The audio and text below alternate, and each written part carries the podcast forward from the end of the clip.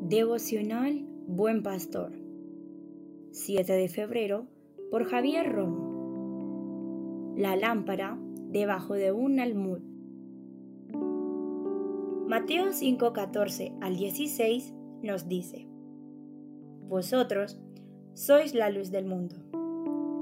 Una ciudad asentada sobre un monte no se puede esconder, ni se enciende una luz y se pone debajo de un almud, sino sobre el candelero, y alumbra a todos los que están en casa. Así, alumbre vuestra luz delante de los hombres, para que vean vuestras buenas obras y glorifiquen a vuestro Padre que está en los cielos. Las lámparas eran pequeñas, eran lámparas de arcilla que funcionaban con aceite de oliva y una pequeña mecha. Seguramente la luz que daban era muy poca en las casas típicas de Palestina, así como cuando encendemos una vela en una noche oscura y sin luz eléctrica. Por eso, había que colocarla encima de un soporte, el cual señala Mateo 5:15, un candelero, para que pudiera alumbrar más desde lo alto.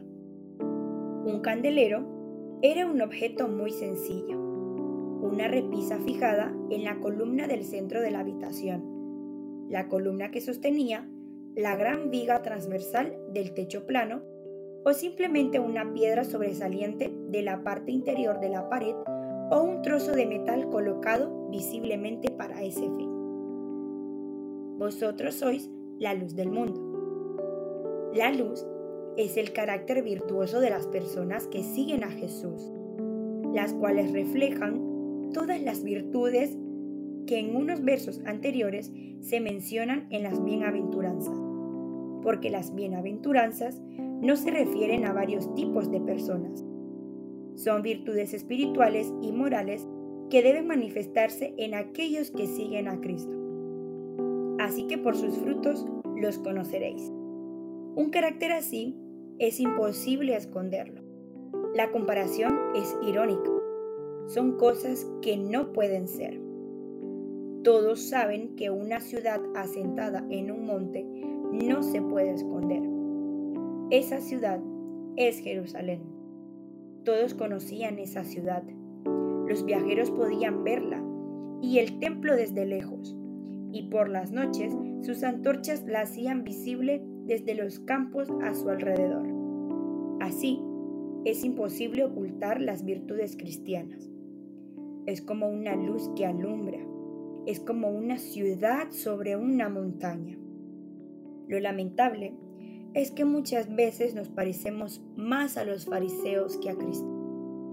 Él es la luz, y si nosotros somos luz hoy, es solo porque reflejamos la luz que Él nos ha transmitido.